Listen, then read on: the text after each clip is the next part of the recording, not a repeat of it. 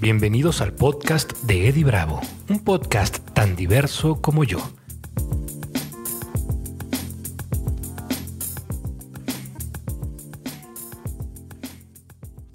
Hola amigos, ¿qué tal? ¿Cómo están? Bienvenidos al segundo episodio del podcast de Eddie Bravo. Mi nombre es Eddie Bravo, por si no se lo imaginaban. Y hoy estamos probando una cámara diferente para que se vea distinto un poquito en YouTube, porque la otra no me gustaba mucho la calidad con la que se veía.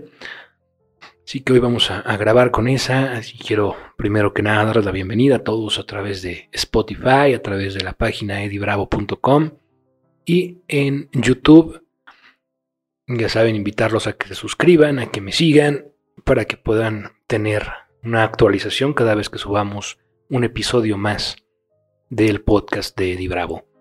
Hoy quiero hablarles de un tema que que a todos nos, nos atañe, a todos nos acontece, que es precisamente la muerte y nuestra reacción ante la muerte.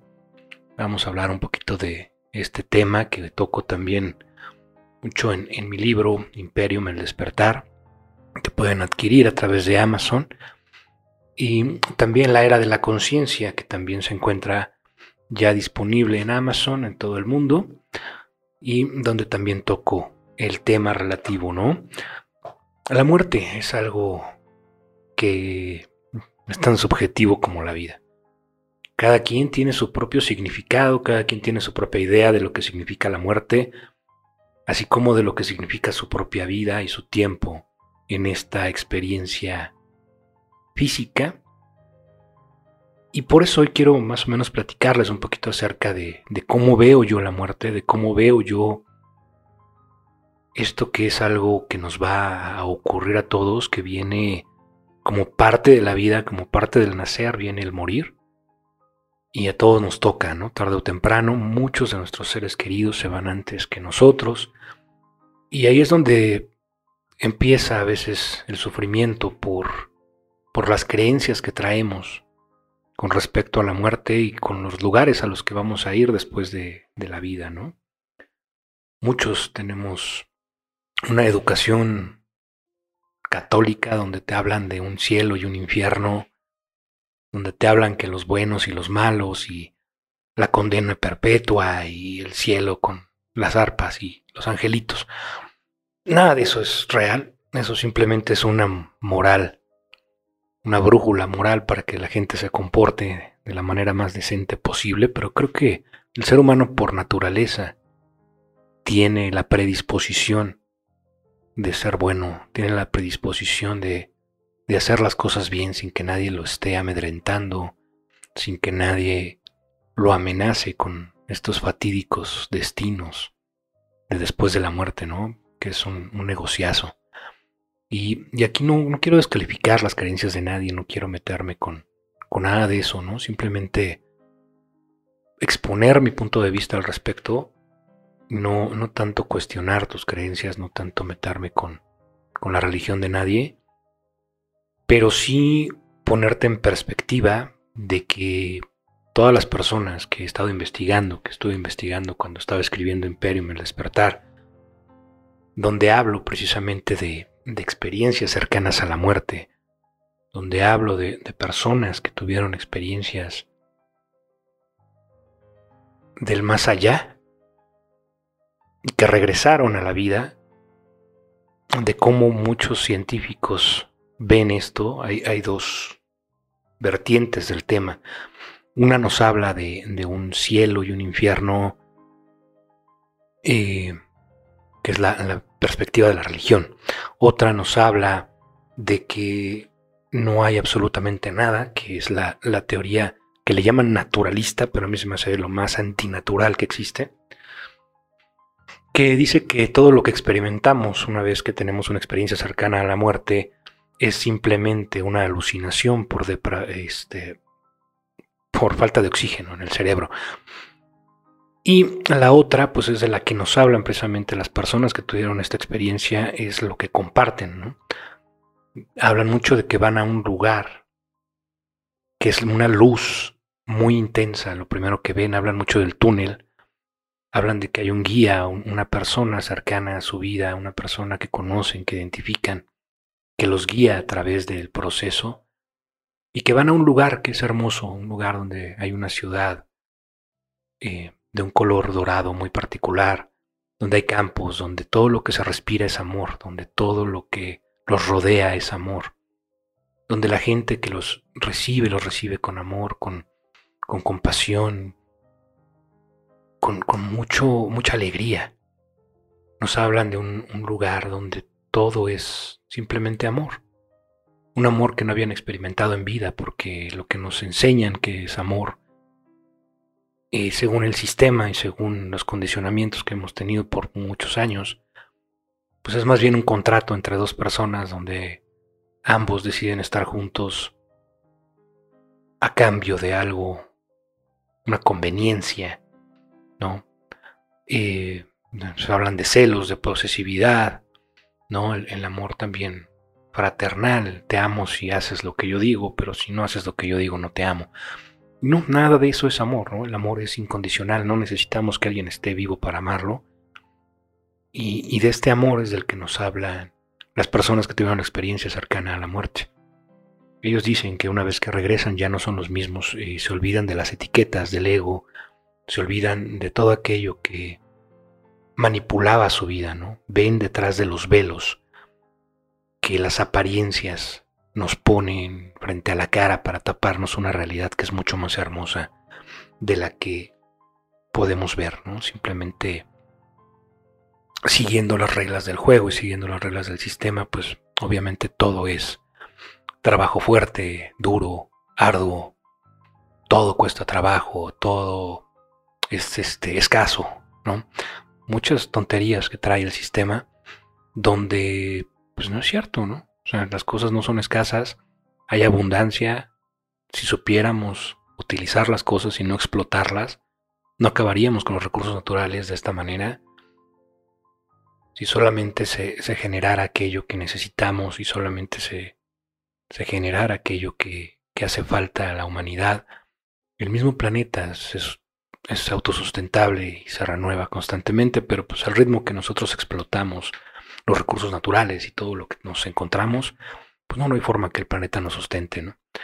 Entonces, eh, con respecto a, esta experiencia, pues ya cuando regresan ya no, ya no ven la vida de la misma manera, ¿no? Dicen que su ego se quedó atrás, que, que regresa la persona, que regresa el ser, que regresa el espíritu al cuerpo humano, pero ya el ego ya no controla, ya no dicta, ya no, ya no viven a través de sus miedos, sino a través del amor. Entonces para mí esta noción y, esta relación que tengo precisamente con la muerte que tal vez puede ayudar a algunas personas que están experimentando la pérdida de seres queridos, sobre todo ahorita con, con la reciente pandemia que estamos enfrentando a nivel mundial. Yo creo que, que la muerte, cuando la vemos como un proceso natural, cuando vemos que simplemente es un cambio de, plano, donde vamos del plano físico al plano espiritual, donde nuestra energía, como toda la energía del universo, no se crea ni se destruye, simplemente se transforma. Y vamos al siguiente lugar, al espacio donde nos van a estar esperando nuestros seres amados y donde las personas que se van de nuestra vida nos van a esperar también.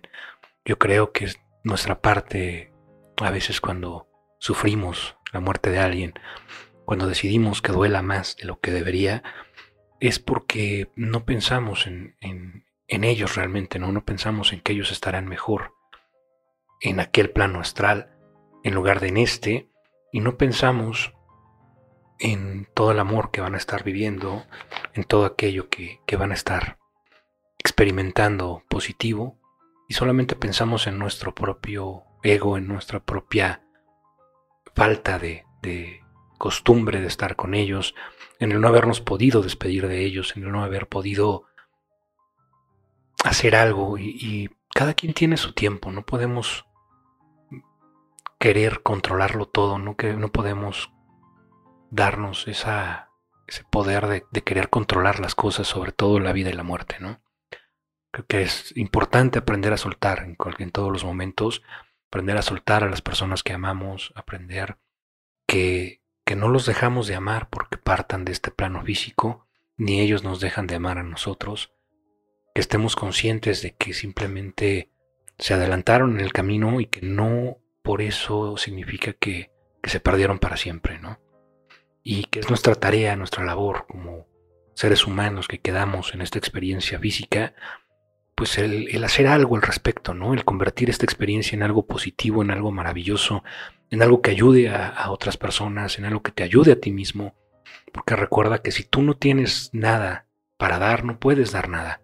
Todo viene de nuestro interior. Todos aquellos buenos samaritanos que hacen donaciones y ayudan a la gente eh, sin tener nada dentro, sin tener nada que dar realmente. Simplemente es una cuestión de ego, por hacerlo sentir mejor y por hacer sentir que, que son más grandes de lo que son, ¿no? Sentirse mejor que el vecino, sentirse mejor que el amigo. Y pues no, no se trata de comparaciones. Todos los seres humanos somos únicos, incomparables, y aunque estamos unidos y conectados, cada quien crea su propia realidad, cada quien tiene sus propias experiencias y cada quien le asigna el significado que prefiere a la vida, a las situaciones de la vida y a las situaciones de la muerte. Entonces, pues bueno, si estás pasando por, por algo, por algo así, pues quiero, quiero recordarte que, que no estás solo, que puedes hablar con todos nosotros, que todos los seres humanos estamos tarde o temprano experimentando cosas similares y que la forma en la que tú pases tu proceso de duelo es, muy personal, es muy tuyo, ¿no? Es algo que solamente tú sabes cómo hacer, es algo que solamente tú sabes cómo superar, pero al mismo tiempo te recomiendo que, que no le pongas más clavos al ataúd, ¿no? Ningún corazón se limpia revolcándonos en el lodo, ¿no? Entonces cuando creamos estas, estos recuerdos dolorosos, constantes, y los seguimos trayendo a nuestro presente, Mm, simplemente nos, nos persiguen y nos, nos limitan en, en, cuanto a lo que podemos hacer. Entonces, yo digo que permitas, ¿no? No trates de bloquear el sentimiento, no trates de bloquear la emoción. Simplemente permite que sucede, permite que lo sientas, que llores, que ríes, que, que tengas que hacer lo que tengas que hacer por, por cerrar ese ciclo y poder seguir adelante con tu vida, ¿no? Hay un capítulo en, Imperium, El despertar, que justamente habla de eso, y en donde, bueno, si se los leo les voy a hacer un spoiler, ¿no? Pero les voy a leer una, pequeña frase donde, donde después de la muerte de, de uno de los personajes, Luciana se encuentra sumamente triste y apagada. Dice, ni un solo atisbo de sol se colaba por la ventana, pues grandes cúmulos de nubes ennegrecían el cielo matutino, como una enorme frazada color gris que se ceñía sobre París y apagaba cualquier asomo de esperanza que pudiese surgir. El aire frío contribuía a crear un ambiente lúgubre y contristado. Ni siquiera llovía. Al menos el olor del petricor pudo haber ayudado, pero no había tal. Y aquí lo que, lo que quiero comentarles es un poquito lo que, le dice Jean Paul a Luciana después de, ese momento, ¿no? Eh, están platicando en la cama y está muy triste y, el Jean Paul le dice a Luciana, el dolor y el sufrimiento es algo exclusivo de la vida. Solo los que estamos vivos podemos experimentarlo. El dolor es inevitable, parte del proceso, y las lecciones que vinimos a aprender. Pero el sufrimiento es opcional. Cada uno decide el significado la duración y la intensidad de la experiencia. Es maravilloso que algo duela porque nos recuerda que estamos vivos y sentimos. Nos deja grandes aprendizajes que nos sirven a lo largo de esta experiencia. Pero cuando sufrimos por algo o alguien, es más parecido a una tortura autoinducida. Ponerle más clavos al ataúd y revivir una y otra vez lo sucedido no va a hacer que el resultado sea distinto. Bien dicen que para limpiar el corazón no es de utilidad revolcarlo en el lodo le contesta Luciana. Eso es cierto. No sirve de nada pensar tanto en eso y revivirlo en mi memoria constantemente. Solo me hace sentirme peor. Conozco personas que nunca superaron la muerte de sus seres queridos, pero creo que es por eso por lo que no lo sueltan. No valoran su vida tanto y se rehusan a vivirla usando como pretexto a quienes partieron antes que ellos. Hay muchos casos donde las personas desarrollan, le contesta Jean Paul, ¿no? Hay muchos casos donde las personas desarrollan una adicción al cortisol y a la adrenalina que se disparan en momentos de estrés y depresión. Se lo causan solos y buscan siempre excusas para estar tristes y deprimidos. ansiosos. Aunado a la atención y los cuidados de los demás que estos estados les brindan, se vuelve un círculo vicioso, peligroso. Muchas veces ni siquiera se dan cuenta. Pero tú sabes a dónde vamos después de morir.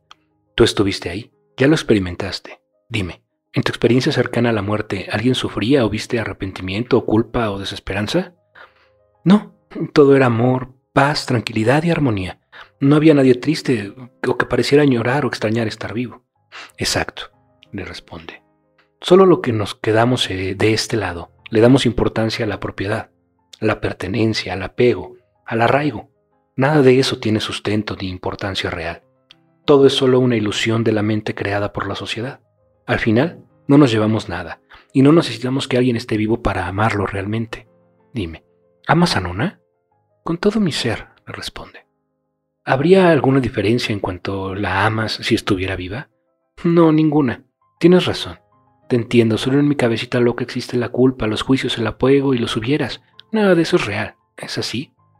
Así es. Nos cuesta mucho aceptar el cambio. Somos seres de hábitos y costumbres. El mismo cerebro está conectado para crear hábitos, rutinas y obviar las cosas, haciendo más fácil vivir experiencias que ya tuvimos con anterioridad.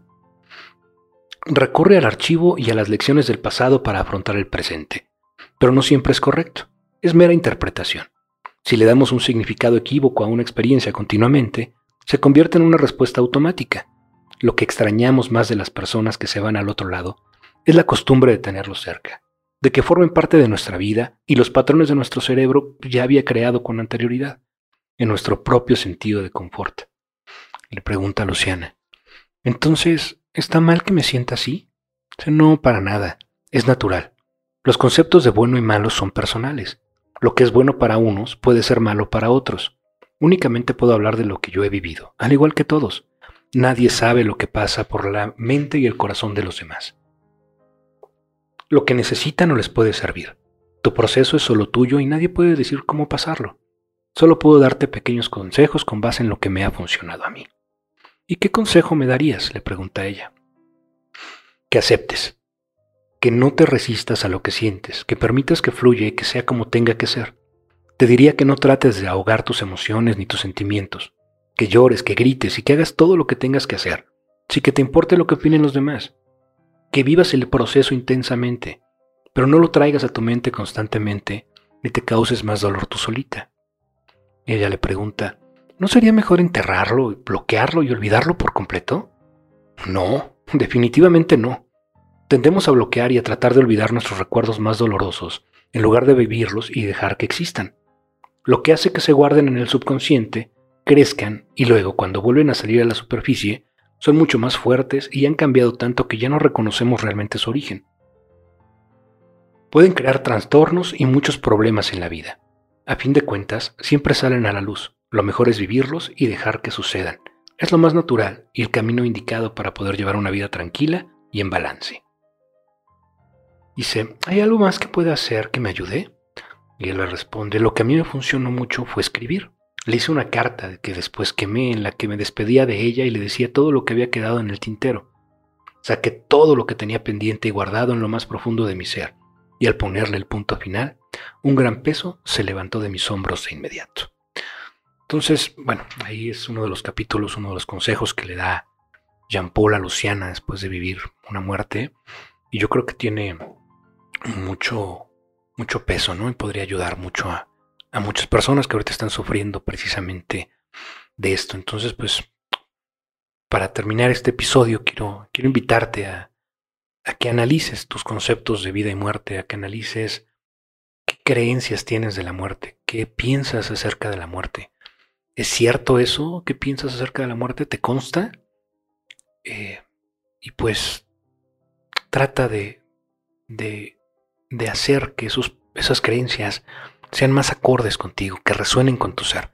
Cuando escuchamos una verdad, resuena en nuestro corazón, resuena en nuestra esencia y la podemos reconocer fácilmente. Entonces pregúntate, ¿es verdad esto? ¿Tiene lógica? ¿Tiene sentido? ¿O solo es algo que adopté porque se ha venido creyendo a lo largo de los años?